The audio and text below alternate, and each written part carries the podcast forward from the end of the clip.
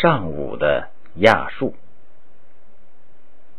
公元前七百三十四年，通往叙利亚京城大马士革的道路上，匆匆行进着一支大军。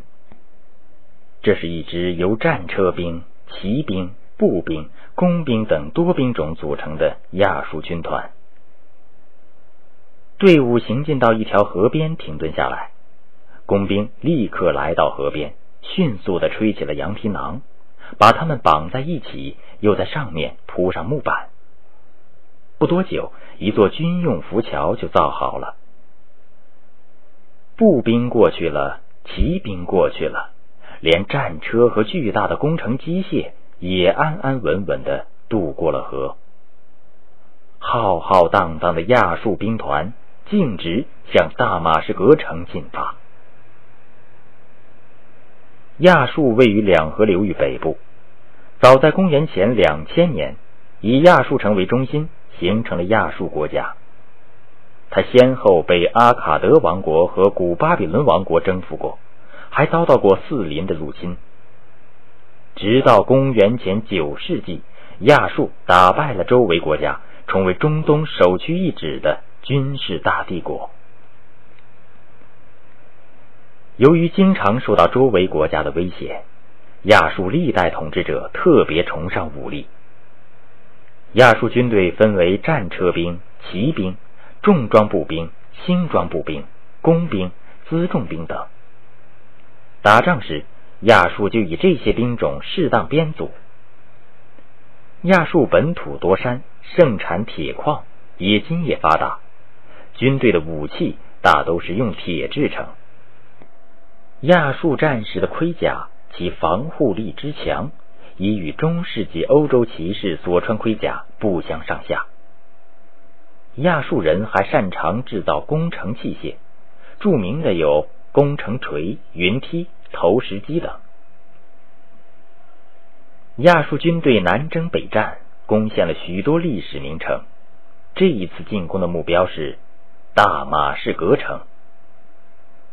此时，大马士革王登上了城墙上最高的塔楼，远远望见亚述军团铺天盖地涌来，有五千辆战车，骑兵像海滩上的沙石那样多。他知道将免不了一场恶战。大马士革城内只有两千辆战车，士兵也只有亚述的一半。国王想，拼死一战，或许能保住这座城市。在城外的原野上，两军拉开了阵势，准备展开决战。开始进攻。随着亚述王一声令下，亚述战车首先向前挺进。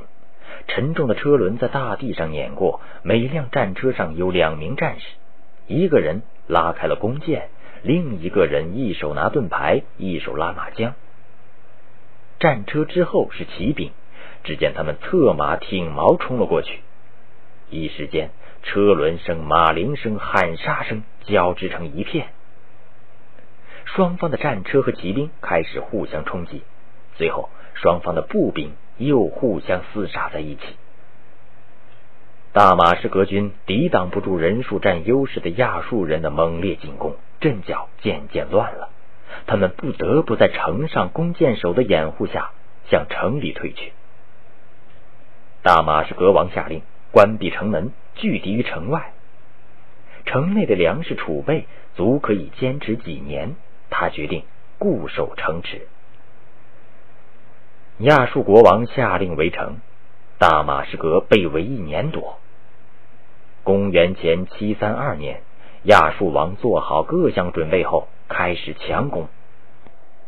亚述人先在城墙下修筑一条斜坡，上面附上石板，然后将重型工程器械移上斜坡，直到城墙下。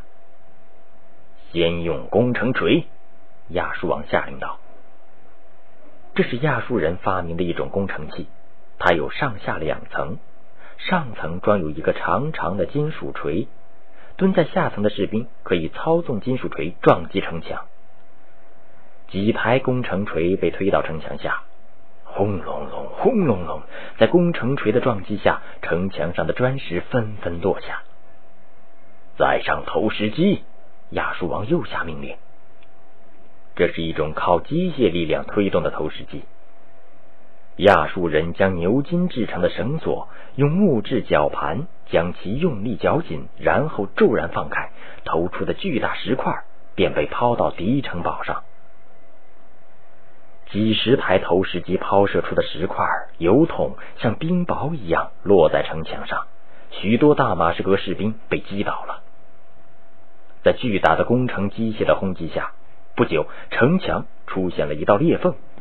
终于，裂缝成了一道大口子，亚述士兵像潮水一样冲入城内。凶残的亚述人展开了一场大屠杀，无论是士兵还是百姓，落在亚述人手里就只有死路一条。亚述士兵放火焚烧了大马士革宫殿，抢劫了每一户人家的财产，割下死者的头颅堆成了小山。妇女、小孩被掳走为奴，还有成千的战俘被钉死在木桩上。大马士革处在一片哭喊声中，四处一片火海。亚述王在占领全城后，把大马士革国王也杀了，然后亚述人带着抢掠的财宝、俘获的奴隶，凯旋而归。亚述帝国虽然幅员辽阔、军力强大，但它是借助血腥掠夺、残酷镇压而建立的，其实是外强中干的。亚述的最后一位著名国王叫亚述巴尼拔，在他的统治下，亚述帝国的版图空前的广大。亚述巴尼拔受过良好的教育，博学多才，还在皇宫中。建立了世界上最早的图书馆，里面藏有几万块泥板文书。浮雕上显示他的武艺也是十分惊人的，他可以单人用匕首与狮子搏斗。在亚述巴尼拔统治时期，亚述帝国开始动摇。为了稳固自己的统治，他竟下令。把敢于反抗他的人，无论老人、妇女、儿童，都斩尽杀绝。在遗留下的泥板文书上，他大言不惭的吹嘘：“我在一月内就把埃兰王国从大地上消灭掉了。